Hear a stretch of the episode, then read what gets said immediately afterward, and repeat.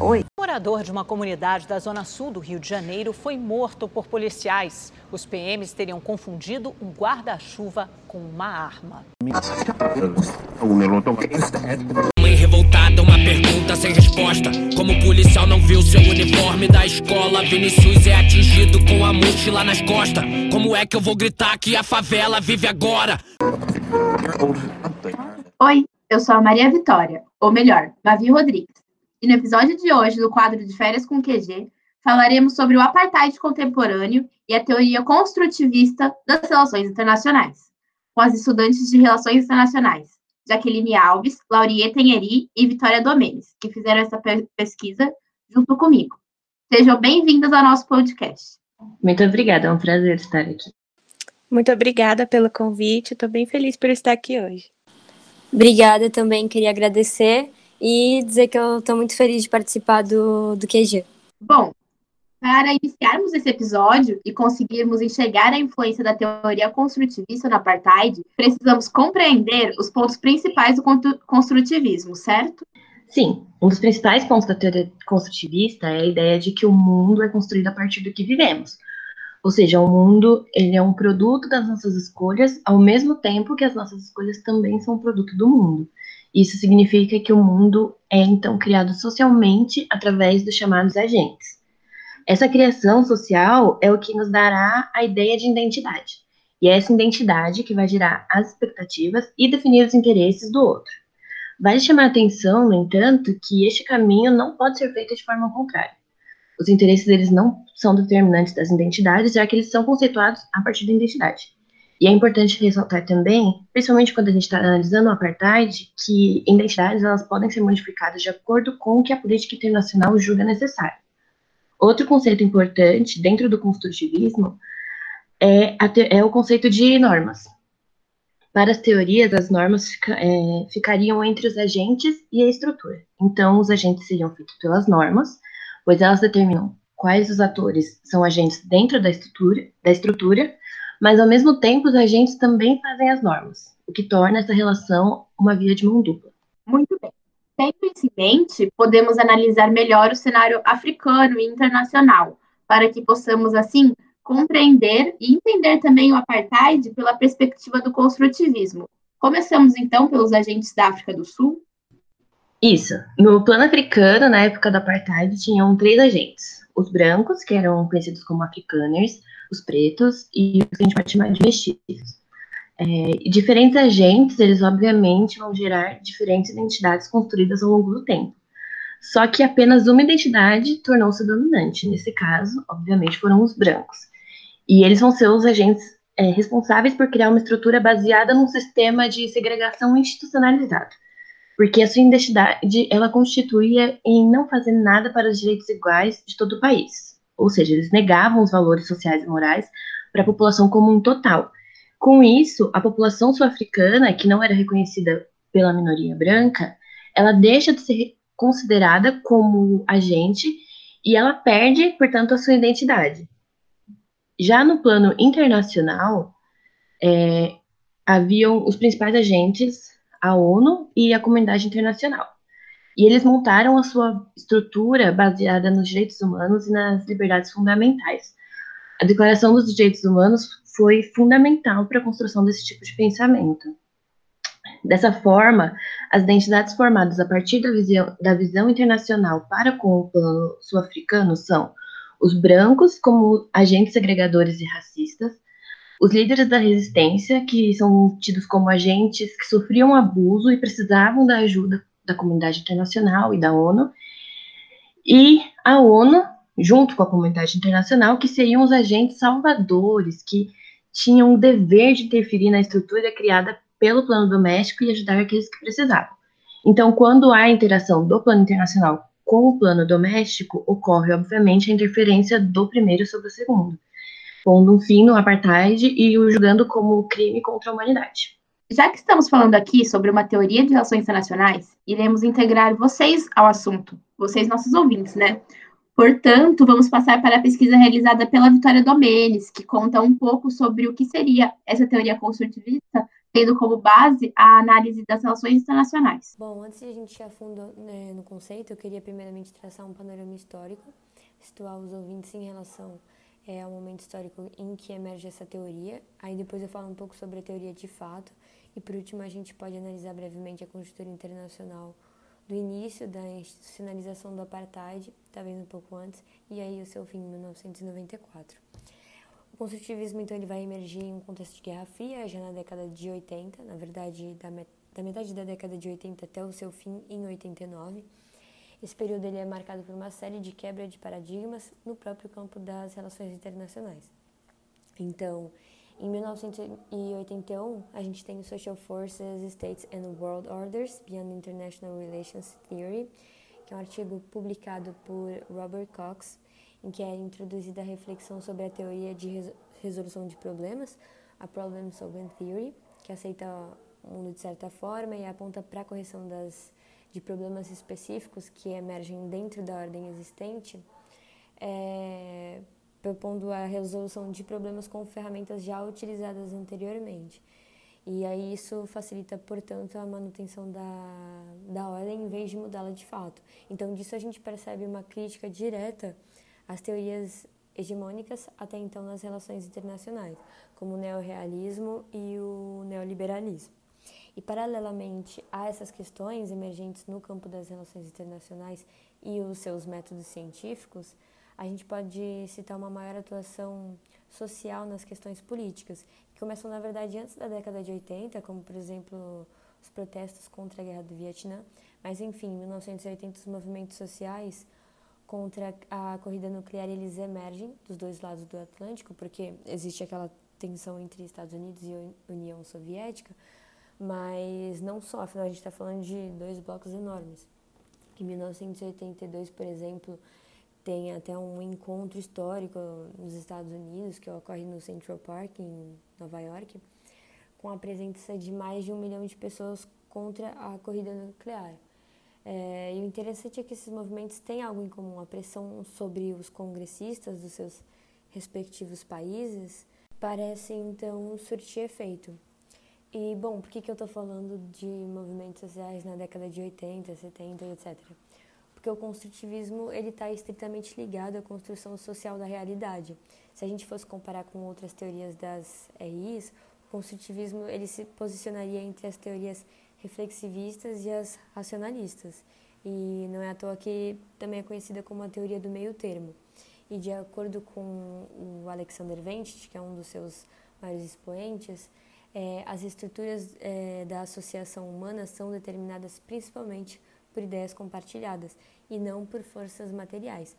Portanto, a estrutura vigente, a relação entre os estados, ela é sim influenciada por ideias construídas ao longo do tempo, ao mesmo tempo que essa mesma estrutura ela apresenta, ela apresenta resistência. É uma eterna troca, digamos assim, em que os agentes, é, e dessa vez ele usa até a, a palavra agentes e não os atores, mas os agentes eles se constroem.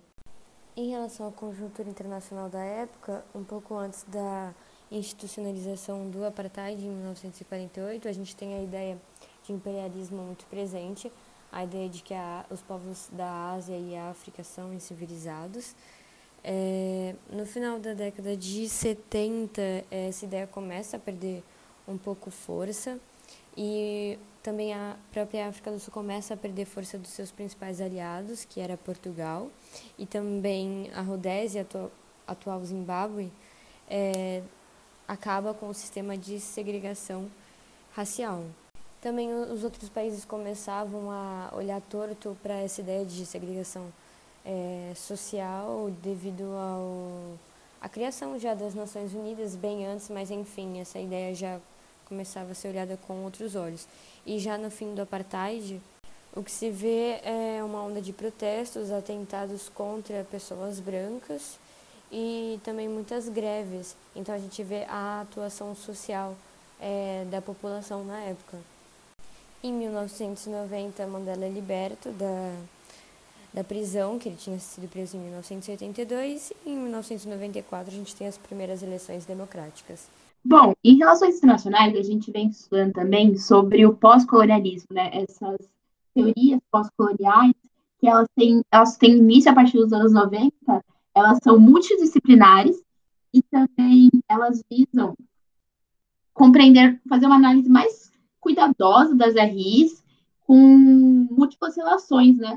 Visando sempre essa relação de poder entre o norte e o sul, tanto no passado colonial como no presente pós-colonial. Como então o apartheid ele é inserido nessa visão pós-colonial, né? Dessa teoria pós-colonialista? Porque a gente vê muito, principalmente essa relação norte-sul, colônia, pós-colonial. Como a gente insere o apartheid no, no pós-colonialismo? Bom, a gente pode estar inserindo o apartheid como uma consequência do pós-colonialismo, né? Já que isso foi trazido dos europeus é, pela busca de rotas de seda no Oriente. Então, quando eles chegam na terra deles, uh, trazem a, a cultura deles e forçam isso, é, a gente pode estar considerando isso como uma consequência do imperialismo que trouxe aí tudo que a gente consegue ver é, sobre o apartheid: segregação racial, cultural, é, jurídico, é, político, social. Então, é, a gente pode estar enxergando isso mesmo como uma consequência. Então, a teoria construtivista aqui, galera, quando a gente está falando sobre apartheid, ela também é pós-colonial, porque ela tem bastante dessa abordagem multidisciplinar, como a gente pôde ver com a fala da Laurier. E, bom, depois desse apanhado geral sobre apartheid, construtivismo e pós-colonialismo, com grande ênfase aqui na teoria construtivista, eu acho interessante a gente aprofundar mais no conceito de apartheid em si, que caracteriza um sistema opressivo de marginalização racial, jurídico, social, político, cultural e de espaços comparticipados. Para isso, a Lauriela virá de novo para mostrar para a gente as suas raízes históricas. Isso mesmo. Uh, embora o regime tenha sido institucionalizado apenas em 1948, a ação racista é dotada desde a chegada dos primeiros europeus no continente africano lá por meados de 1487, como eu disse anteriormente. Bom, porém, com o passar dos anos e a chegada de novas nacionalidades como a alemã e a francesa, passaram a se estabelecer na atual cidade do Cabo. Contudo, a colonização holandesa e posteriormente a inglesa na África do Sul foi baseada, além da escravidão, na cisão de diferentes etnias que viviam naquele território. Embora os holandeses tenham proibido a escravidão no século XIX, o grupo negro que sobreviveu a doenças, escravidão e a mortes provocadas pelos próprios colonos acabaram sendo incorporados pela sociedade, mas ainda assim ocupando uma posição muito inferior.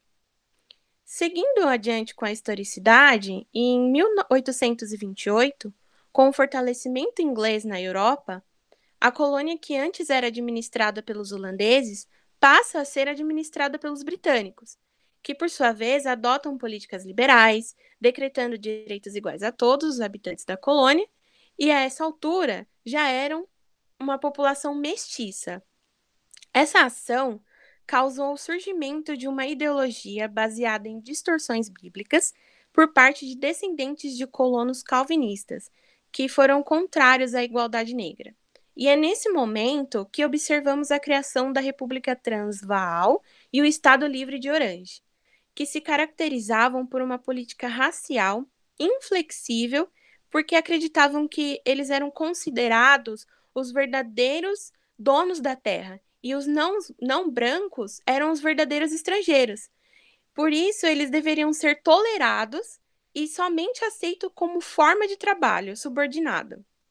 Com todo esse turbilhão de acontecimentos, em 1899, o alto comissário britânico da África do Sul, Alfred Miner, declarou a Segunda Guerra Anglo-Boer, dominando os dois territórios que anteriormente eram dominados por africanders. Milner era apoiador do darwinismo social, que geneticamente hierarquizou as raças baseadas em características aparentes como cor de pele, textura do cabelo, forma do crânio e era totalmente baseado na eugenia, que favorecia a formação de uma elite genética encorajada a procriar somente se fosse apta, ou seja, se estivessem no topo da ascensão social. Toda essa movimentação provocada por Milner teve um grande propósito por trás, que era atender à necessidade de força de trabalho e, como consequência disso, a apropriação de terras de nativos, além da instituição de impostos altos que foram implementados para que houvessem procura de trabalho, pois se não fizessem, sofreriam punições sobre a lei do passe. Bom, o que é a lei do passe? A lei do passe exigia que estivessem empregados em até no máximo seis dias após a sua chegada nas colônias, ou então eles sofreriam prisões, expulsões ou até mesmo multas.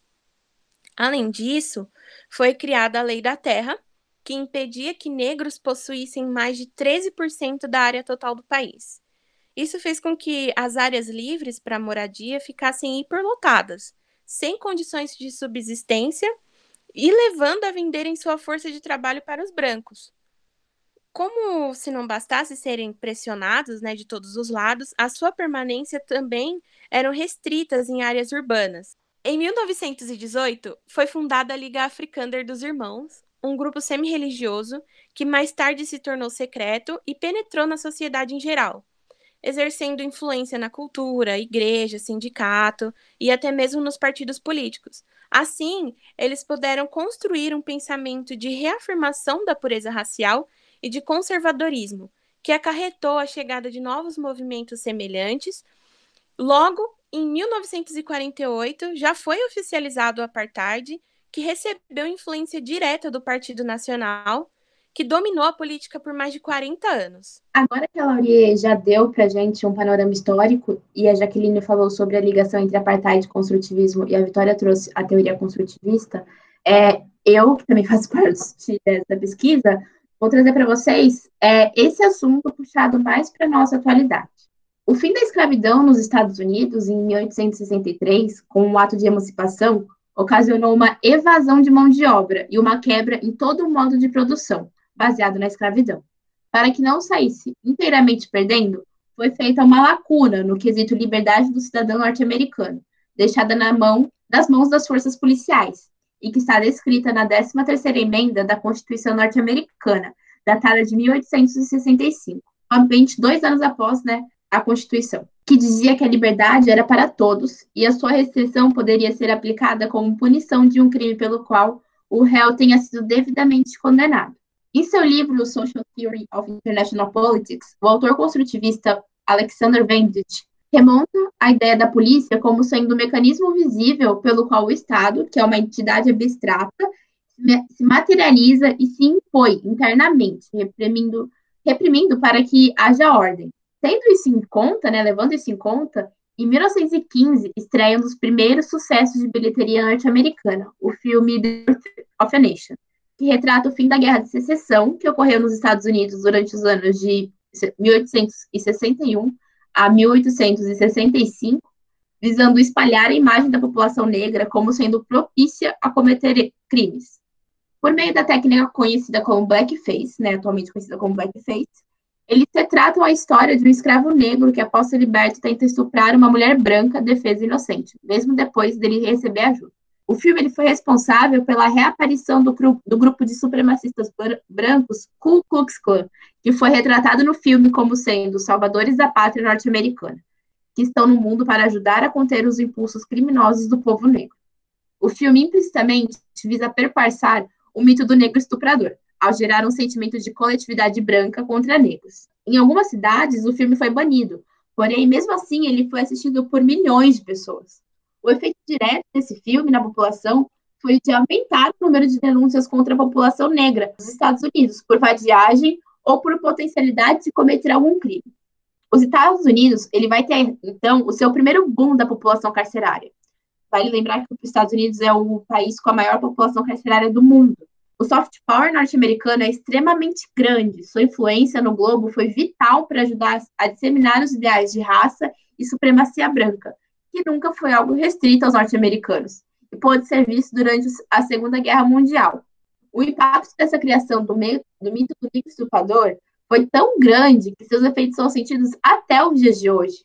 Na filmografia, a gente pode ver a série da empresa norte-americana Netflix, Olhos que Condenam, que conta o caso real que ocorreu em abril de 1989, onde cinco jovens, quatro negros e um latino foram presos, acusados de estuprar e agredir brutalmente uma corredora no Central Park, em Nova York.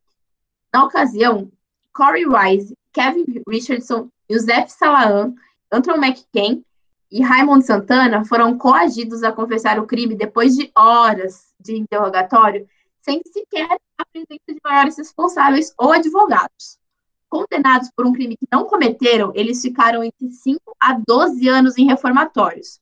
Um deles, 16 anos na época, foi enviado para um presídio de adultos, até que o verdadeiro culpado confessasse e eles fossem absolvidos 12 anos depois. Atualmente, o movimento Black Lives Matter ganhou grande espaço na mídia e forte apoio popular depois da morte de George Floyd, o homem negro que morreu após ter sido sufocado por um policial branco em Minnesota, nos Estados Unidos. Os protestos tomaram então conta das ruas do país em plena pandemia, pois além de serem estatisticamente a parcela populacional que mais morre de Covid-19 nos Estados Unidos, a população negra ainda precisa lutar para não morrer pelo braço do Estado. Nos Estados Unidos, os jogadores do Milwaukee Bucks foram liderados por um dos principais ativistas no meio dos famosos, LeBron James, e se recusaram a entrar em campo depois de mais um caso de violência policial. E instantaneamente as redes sociais, principalmente o Twitter, se viram inundadas por uma, por uma rede de apoio ao boicote conduzido pelos atletas da NBA, uma das instituições esportivas mais rentáveis do mundo. Outro boicote anterior na NBA foi protagonizado pelo lendário pivô Bill Russell, do Boston Celtics, em 1961. Porém, naquela época, o contexto social e a mentalidade das pessoas não estavam preparadas para tal luta. Por isso, suas lutas frequentes contra o racismo deixaram Russell por muito tempo com um desprezo pelos torcedores jornalistas. No Brasil, o assassinato da juventude negra não é novidade. Todos os dias há mais um caso nos jornais. A PM do Rio de, no Rio de Janeiro matou esse ano, no período de pandemia, 43% a mais de pessoas do que no mesmo período no ano passado. Isso são dados da, do jornal Folha. E entre elas, muitas crianças negras e periféricas, como João Pedro, de 14 anos, Agatha, a menina negra com 8 anos que foi morta no complexo do Alemão por um tiro de fuzil. Marcos Vinícius, que tinha 14 anos quando foi morto na Maré por um tiro, por um tiro da polícia, enquanto estava indo para a escola. Evaldo dos Santos Rosa, morto após o seu carro ser atingido por mais de 80 disparos enquanto ele ia para o jardim com a família. E Luciano Macedo, também morreu tentando salvar o Evaldo. Temos também a Jennifer Gomes, menina de 11 anos mortas, morta, e o caso mais recente, que foram as duas crianças que foram mortas a tiros na porta de casa também. E os casos eles continuam e continuam a se repetir diariamente para mostrar que o apartheid é uma construção social que não precisa de meios legais para se propagar, pois já está intrínseca às pessoas, encontra na polícia, que é o mecanismo de coerção da entidade abstrata, que é o Estado, seu principal meio de propagação. O apartheid atual ele vai ser visto em salas de aulas de faculdades escolas particulares quando você percebe, olhando à sua volta, que a maioria dos alunos são brancos. E é visto também nas ações policiais e no imaginário das pessoas, quando pensam em um lugar, já sabem se vão encontrar mais pessoas brancas ou negras ali. E é daí que surge a necessidade de filmes que vão na contramão do primeiro sucesso The Birth of a Nation, como tão bem sucedido e campeão de bilheterias Pantera Negra, que tentam transpassar essas barreiras racistas.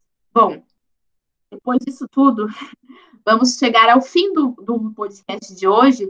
E eu sempre gosto de encerrar, né? Porque como a gente está aqui no De Férias com QG, eu pergunto para vocês se vocês têm alguma dica de filme, vídeo ou documentário para quem se interessar mais pelo tema poder assistir nas férias. Eu indicaria o filme Selma, Uma Luta por Igualdade. É um filme de 2015 que fala sobre a luta da população negra americana ao direito ao voto. E além de ser um filme muito bom e também muito atual, por incrível que pareça, ele foi um filme que causou uma grande polêmica na época que ele saiu, porque ele foi completamente desprezado pelo Oscar e o ator principal, ele disse que isso aconteceu porque os membros da academia não gostaram que o elenco tinha protestado contra a morte de um norte-americano negro em 2014. Então eu acho que é um filme que vale muito a pena ver. Bom, é, eu trago um filme seguindo uma linha um pouco mais antiga, ele é dos anos 2000, e ele se chama Homens de Honra. É, ele aborda de uma maneira bem madura essa segregação racial que já está enraizada na nossa sociedade, né, até os dias atuais. E ele se passa nos anos 50, conta a história de um homem negro que tinha o sonho de ser mergulhador. Então ele se alista à Marinha norte-americana mas a princípio, ele só consegue entrar como cozinheiro do navio, e até chegar ao posto de mergulhador, ele foi muito humilhado pela cor da, da sua pele. E é um filme extremamente interessante para poder entender mais como é que acontece, né? É, e conta o passo a passo de como é difícil chegar a um alto posto sendo negro. Bom, a minha indicação é um curta de apenas nove minutos mas eu acho ele muito interessante e que faz a gente refletir muito. É, ele foi editado pelo Caio E tem o texto e a narração de Luiz Henrique Leal. Ele se passa em Recife e foi estreado em 2016. E é muito interessante ele passar em Recife, numa das cidades do Brasil que mais receberam é, escravos durante o período colonial. E ele reflete sobre a imagem de uma mulher negra que passa é, entre duas, no vão de duas câmeras. E aí, dentro dessa imagem, ele reflete sobre a questão das cidades, dos espaços públicos, como eles são construídos, é, e, e também fala também da segregação, que ainda existe, ela é velada, mas existe nas instituições e também nos próprios espaços públicos, nas questões dos muros que são construídos para separar a ideia de, do eu e do outro, e eu acho muito interessante.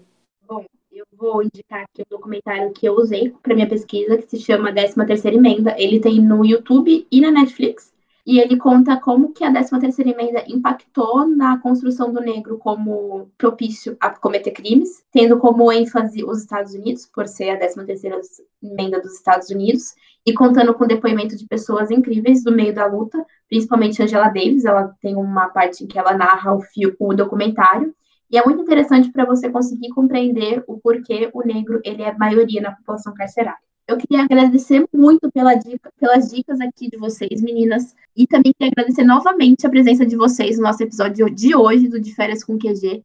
Foi muito legal para mim poder ter esse papo com vocês para divulgar esse conhecimento que é incrível e necessário e ainda por cima aprender mais sobre essa correlação entre construtivismo e apartheid. Bom, primeiramente eu gostaria de agradecer ao professor Daniel por ter proporcionado mais um encontro, a todos os membros do QG por estarem fazendo um trabalho incrível, às minhas parceiras de pesquisa e ressaltar a importância de falar sobre o apartheid e o racismo a fim de expor os direitos da população negra não somente no Brasil, mas no mundo. Então, muito obrigada a todos. Bom, queria agradecer uma segunda vez é, pelo convite, por toda a equipe do QG e também pelo professor Daniel Coronato, que nos dá o espaço de falar um pouco no QG a todos os alunos. E gostaria de dizer que eu estou muito feliz de participar mais uma vez de um trabalho com vocês, na verdade, nosso segundo encontro além da pesquisa, e também muito feliz de participar de um projeto que ajuda na democratização da educação, já que a gente tenta falar de uma forma mais maleável sobre temas que a gente estuda na graduação e que estão ligados a relações, é, relações internacionais. E também dizer que esse tema é muito importante e deve ser abordado agora e em outros anos, porque tem muita coisa a ser feita. Eu, como uma ouvinte de carteirinha do podcast, é, fico muito grata de poder ter participado desse projeto. É, como a Vitória mesmo falou, é muito importante. O, o, trabalho que o podcast faz é muito importante. Essa aproximação da academia com a sociedade no geral é muito necessária, principalmente discutindo assuntos como o apartheid, que é muito importante e que infelizmente continua muito atual a luta contra o racismo, é, não só contra o racismo, mas contra outras lutas das minorias, é, continua muito atual, continua muito importante. Então, eu estou muito feliz de poder ter essa oportunidade de falar sobre isso num canal que pode ser tão acessível. Bom, o episódio dessa semana fica por aqui. Muito obrigada a vocês que nos ouviram até o final. Não se esqueçam de nos seguir no Instagram também, arroba Quarentena Global, pois lá publicaremos as referências utilizadas neste episódio, assim como as dicas dadas por aqui. Meu nome é Mavi Rodrigues e este foi o de Férias com QG especial Apartheid e Construtivismo nos Estados Unidos.